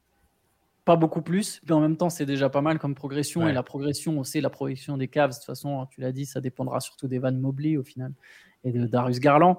Euh, Bickerstaff, au final, il peut rester. C'est, ça sera l'étape d'après, je pense, son licenciement. Hein. C'est, c'est, un peu méchant, tu vois, de voir ça comme ça et déjà de prévoir que ce mec va perdre son boulot. C'est, mais bon, tu peux te dire qu'à un moment, euh, après une sortie au second tour, euh, le, truc, ce sera de se dire Ah, il y a des limites tactiques ou Ah, on ne sait pas trop comment faire fonctionner toutes les pièces ensemble. On a des pièces qu'on trouve bien, mais il faut quelqu'un qui les fasse mieux fonctionner, puis on verra, et ainsi de suite, et quelle est l'étape d'après. Mais je pense que voilà, là, ils sont au stade où le second tour des playoffs, vu l'investissement, ça me semble être vraiment l'objectif à atteindre. C'est dans leur corde, je trouve qu'ils ont payé beaucoup pour Struss mais il fallait du tir, fallait du tir. Donc ils ont payé beaucoup pour Nyang, mais il fallait du tir. Ils ont re-signé Caris Levert à un prix plutôt honnête. Ils ont encore des Jarrett Allen, ça peut toujours être bougé à un moment euh, si tu décides de, partir sur notre route. De toute façon, l'intérieur générationnel, c'est Evan Mobley. Tout, fait tout. À un moment, ça va revenir à Evan Mobley. C'est généralement dans la troisième année que les mecs ils explosent. C'est sa troisième année. Je pense qu'en attaque, il faut qu'il passe vraiment un cap. Je pense qu'il en a les moyens. Et je le vois bien progresser. Et c'est ce qui fait que j'arrive facilement à imaginer Cleveland atteindre le second tour euh, l'an prochain, moi, personnellement. Enfin, à l'issue de la saison. Là je, vous rejoins tous les deux là-dessus parce qu'en fait, finalement, l'an dernier, c'était peut-être euh, l'an 1 de cette nouvelle version avec Donovan Mitchell. Donc, euh, déjà, la saison régulière avait été un succès. Sorte au premier tour, effectivement, je vais pas revenir euh, dessus, mais ce que tu disais, Shai, c'est une équipe qui n'était pas si loin que ça en termes de niveau. Ah je pense mm. que Cleveland avait peut-être le meilleur effectif sur le papier, mais voilà, ils se sont fait. Ils se sont fait, bah, ils se sont fait ils ont été moins bons, tout simplement. Les Knicks ont, su trouver les failles et, et maximiser, de, maximiser tout ça. Mais moi, je m'attends à une belle saison régulière et effectivement, je pense que euh, deuxième tour, euh, c'est, c'est, ça doit être, c'est pas que ça doit être envisageable, mais je les, je les vois vraiment bien euh, faire ce type de, de parcours. Et bah, en fait, je, j'ai rien à rajouter par rapport à ce que vous avez dit. J'allais dire pareil que toi, Antoine, sur la progression d'Evan Mobley, troisième saison. Moi, j'adore ce joueur. Il a un potentiel que je trouve assez fou. Et la logique veut, quand on regarde ce qui s'est passé pour des joueurs de son, de son potentiel ou de son profil, qu'il fasse une très grosse troisième saison. Et voilà, par rapport à on parlait tout à l'heure, quand je parlais de Tyrese Maxi, l'avantage avec un joueur comme ça, c'est que c'est un joueur qui t'apporte des deux côtés du terrain. Quoi. Défensivement, il est déjà en avance, je pense, sur, sur euh, quand on voit son âge, sur là où il devrait en, être. Maintenant, c'est le développement offensif et puis euh, la capacité de Bickerstaff, justement, à, le mettre dans les situations d'être euh, des plus efficaces en attaque. Juste un petit point sur Cleveland, sur est-ce qu'il y a un sentiment d'urgence ou pas, parce qu'on on pourrait se dire comme ça qu'il y a zéro pression, mais quand même, quand même, euh, Donovan Mitchell, son contrat, il peut se terminer dès 2025. Alors, c'est pas cette saison, c'est celle d'après. Hein, ça laisse encore un petit peu de temps. Euh, il faut quand même rappeler qu'il n'a pas choisi Cleveland. Mm. Il a beau euh, montrer tout le bonheur qu'il peut avoir à être à Cleveland, on, imagine que New York est un attrait. Et si Brooklyn ne fait pas Damian Lillard, Brooklyn sera clairement une équipe qui sera intéressée par l'idée à un moment de récupérer Mitchell. Donc voilà, il y avait déjà, ça a déjà commencé sur est-ce qu'il euh, y a eu des rumeurs, même si je pense qu'elles sont à prendre avec des, pinces monseigneur, mais euh, sur Donovan Mitchell serait la prochaine superstar transférée, je ne pense pas. Je pense qu'il y en aura d'autres avant, et je compte même pas Lillard ni James Harden. Je pense qu'il y en aura une autre avant, avant, avant Mitchell, mais effectivement, il faut, je pense, vite être capable de montrer à Mitchell que c'est l'environnement parfait pour lui et que même si je pense, voilà, on parle beaucoup de Mobley, mais lui aussi, Mitchell, mine de rien, il doit progresser. Hein. Lui non plus, il n'a pas fait des super playoffs et c'est. Et c'est pas la première fois qu'il se trouve, paradoxalement, parce qu'il a une réputation de joueur très fort en playoff parce qu'il a fait des cartons, mais en vérité, Mitchell, il s'est déjà souvent trouvé sur des séries importantes euh, ou sur des, matchs sur des matchs importants de séries importantes, en tout cas. Donc voilà, tout, tout le truc autour de Mitchell, c'est peut-être pas tout à fait pour cette saison, mais il faut commencer un peu à voir ce que ça donne. Et je pense que dans un an, ça va commencer à devenir un vrai sujet de discussion. Mais peut-être que d'ici là, il aura prolongé. Allez, pour finir, je vous propose euh, trois équipes, vraiment en deux mots, parce qu'on fait déjà très long sur la conférence Est. Euh, première question sur Chicago. Euh, à votre avis, est-ce que Chicago débute la saison avec le, roster qu'on lui connaît aujourd'hui?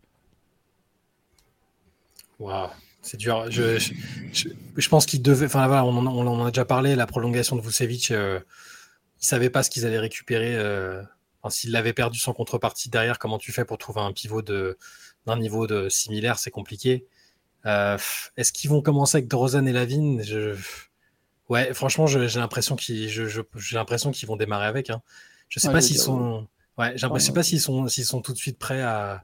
C'est quand même, c'est quand même l'équipe en place qui a fait venir euh, ces joueurs-là. Qui, ils se disent peut-être qu'il y, y, a moyen qu'au bout d'un moment ça, ça fonctionne. Je sais pas. C'est juste que je sais, j'arrive pas à voir quelles, quelles, sont les offres qui, peuvent leur permettre de, changer radicalement tout en restant ambitieux. Sinon, si tu détruis, euh, tu peux reconstruire et te faire, euh, du, du, rebuilding, euh, mais ça irait pas avec, les Bulls. C'est pas une franchise qui, dont les fans aiment beaucoup la reconstruction en particulier. Et là, c'était pas ce qu'on leur avait vendu. On leur avait dit on vous, on vous ramène trois All-Stars. Vous avez De Rosanne, Vucevic, Lavine.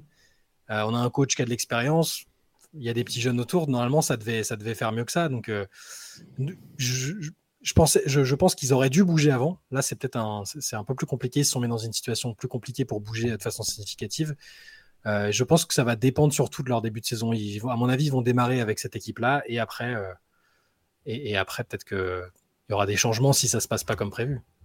J'aimerais bien qu'on réunisse les fans des Bulls qui préféraient l'an dernier terminer 9e avec euh, Lavigne, DeRozan et, Vucevic plutôt que de tenter leur chance d'avoir Wembanyama. Mais bon, c'est une prise de position intéressante. Mais euh, je pense qu'ils vont repartir avec le même effectif parce que leur recrutement jusqu'à présent, c'est ce que ça laisse penser. Ils font quand même un bon recrutement. Ils signent Javon, Carter, je pense c'est un joueur très intéressant, Torrey Craig. Donc, c'est des mecs qui vont bien avec une équipe qui marche, donc avec des stars. C'est pas des gars pour une équipe en reconstruction. Tu leur as donné de l'argent euh, garanti sur, euh, sur quelques années. Donc le but, je pense, c'est de continuer avec euh, cette, cette, équipe. Donc je pense qu'effectivement, à la rentrée, il y aura, il y aura des Rosanne, il y aura Lavigne. De toute manière, tu n'as pas les assets pour faire Lillard. tu pourrais faire un, un trade de stars Arden contre Lavigne, mais ça n'aurait pas de sens ni pour l'un ni pour l'autre. Donc non, je pense qu'ils sont coincés je suis d'accord avec Chai, c'est l'an dernier qu'il fallait reconstruire. En fait, les, Bulls, ils sont condamnés à un moment, en février, que ce soit ce, mois de... Oui, si, ça peut être que le février prochain, parce qu'après, je crois que DeRozan, il est free agent. À un moment, se dire, bon, bah, on transfère tout le monde. Ouais, ok, on transfère tout le monde. Et puis, euh, et, sauf qu'à ce moment-là, euh, bah, c'est presque trop tard, quoi. Euh, bon, moi, je trouve ça dommage.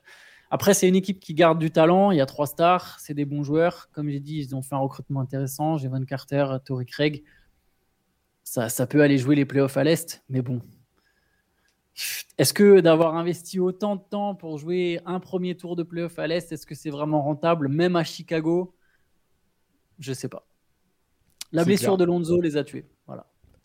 Totalement. De toute façon, c'était, on l'avait ciblé quand. C'est marrant, enfin c'est marrant. Non, c'est pas drôle parce que ça, ça, fait, ça fait mal au cœur quand même de voir un jeune, un joueur qui devait être en, plein dans son prime, pas pouvoir être sur le terrain. Mais c'est vraiment, je me rappelle des podcasts qu'on avait fait à l'époque et je me rappelle qu'on avait dit de toute façon le, le difference maker dans cette équipe, c'est Lonzo en fait. C'est s'il a la progression, s'il montre ce qu'il, ce qu'il avait montré par moment à, à, New Orleans, et eh ben cette équipe peut fonctionner et c'était vraiment, ça, voilà, il, il s'avère que c'était la clé.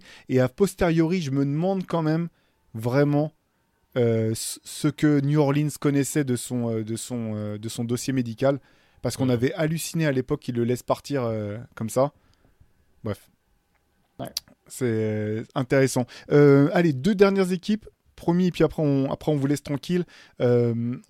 Toronto, l'équipe de tous les points d'interrogation, parce qu'on ne comprend pas ce qu'ils font, ce qu'ils veulent faire, là où ils vont aller. Ils ont, c'est qu'ils ont agité euh, leurs joueurs en disant on pourrait les trader pour voir quel était leur code pendant depuis un an et demi. Et je pense notamment à Oji Anunobi pour finalement garder tout le monde, sauf, euh, bah, sauf forcément Fred Van Vliet qui est, euh, qui est parti à Houston.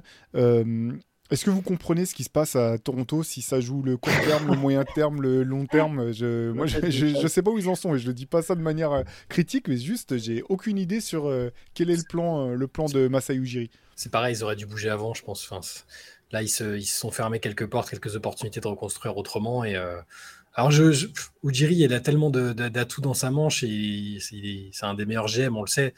Donc, il a peut-être quelque chose, il a peut-être vraiment un plan des idées derrière la tête, mais c'est vrai pour l'instant c'est très flou. C'est l'équipe la plus compliquée à positionner, je pense, euh, et, celle sur laquelle il est le plus compliqué de dire euh, ouais un tel sera là, un tel sera pas là. Ils peuvent récupérer ça, ça. enfin, il y a un tel euh, telle étendue de choses qui peuvent se passer avec eux que j'avoue que je suis, je suis un peu dans le flou les concernant. Ouais, pareil, c'est comme Chicago, tu as l'impression que c'est trop tard et que les deux équipes elles visent la 9 place. Là, peut-être la mm. différence avec les Raptors, c'est qu'au moins ils ont déjà eu un, un top pick avec le quatrième choix et ils avaient pris Scotty Barnes, donc au moins ils peuvent toujours se reposer là-dessus et se dire bon, on a déjà une pièce pour, euh, pour demain. Parce que l'équipe là en soi elle est forte, mais bon, elle a quand même perdu un de ses meilleurs joueurs et en même temps elle l'a pas remplacé euh, plus que ça. Donc je, je sais pas, ça, ça sent l'équipe du milieu de tableau qui, entre guillemets, je le dis même pas avec péjoratisme, sert à rien, mais c'est une manière de parler quoi. C'est ventre mou. Euh, à ça peut finir aussi bien 12 que, que 7. Difficile à, lire. Je serais très étonné simplement, je, je, sais pas trop où ils vont, mais je serais très étonné qu'ils terminent avec le même roster que celui avec lequel ils vont commencer l'année. Je mm. pense que c'est quand même euh, l'équipe qui est la, une des équipes qui est la plus euh, qui a le plus gros potentiel pour faire des gros trades avant la, la, deadline. Si, euh, si, si, si commencent l'année et que ça marche très bien, bah, ils gardent. Mais s'ils voient que ça les mène nulle part, je pense pas que Masai Ujiri quand même se, s'évertuera à rester avec ce, avec ce groupe jusqu'au bout. Quoi. Je, serais, je serais étonné en tout cas. Mm. Allez, dernière équipe, Orlando Magic, l'équipe chère au cœur de, de Shai Mamou et de Georges Eddy, les deux euh, principaux euh, actionnaires du fan club du Magic. Euh, bon, franchement, enfin, c'est punchline mise à part. là aussi, c'est une équipe quand même qui a des, qui a des super joueurs, jeunes, qui, mais qui à un moment doit se mettre à, essayer de gagner des matchs malgré tout. Ouais, mais je sais pas, je, je suis pas objectif peut-être parce que. Mais leur recrutement, enfin, j'ai beaucoup aimé leur draft, enfin, même si ça n'a pas été forcément euh, très populaire, mais euh, Anthony Black, ce qu'il est déjà en train de faire en Summer League et le profil de grand playmaker, tout ça, j'aime beaucoup. Euh, Jet, Jet Howard, ça, si, si, son shoot est aussi fiable qu'à l'université, je pense que c'est pas mal et ça répond à un besoin. Et surtout, mon gars Joe Ingles qui arrive. ah oui.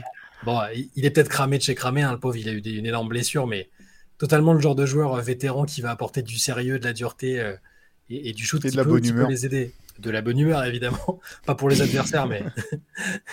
mais euh, oui, non, mais sinon, oui, de, en étant un peu plus objectif, il, leur manque encore un petit truc.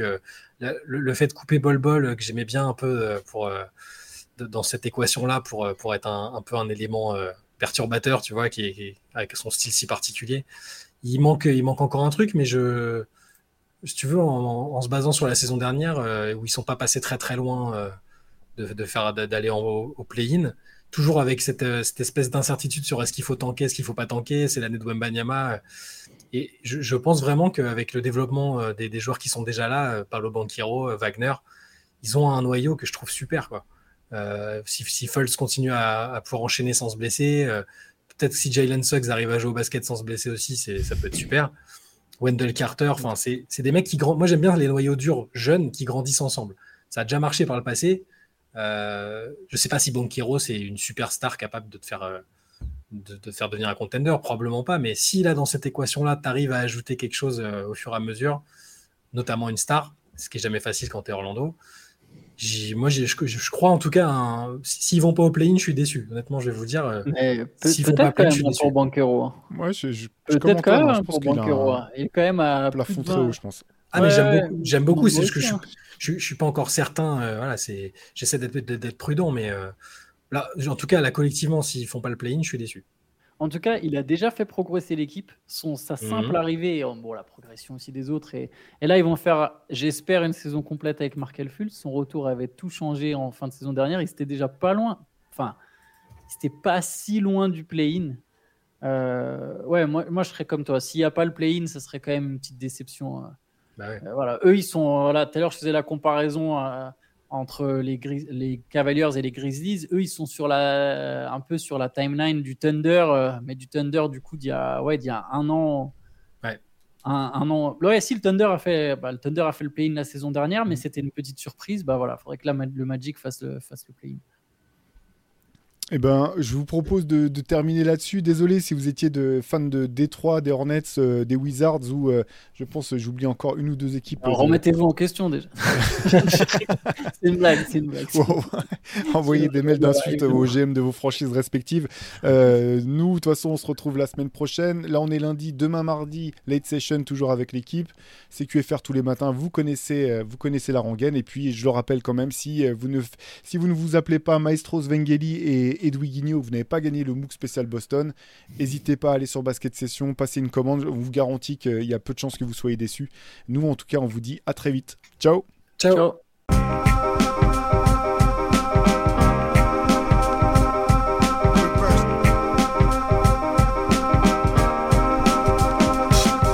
game is out there, and it's either play or get played.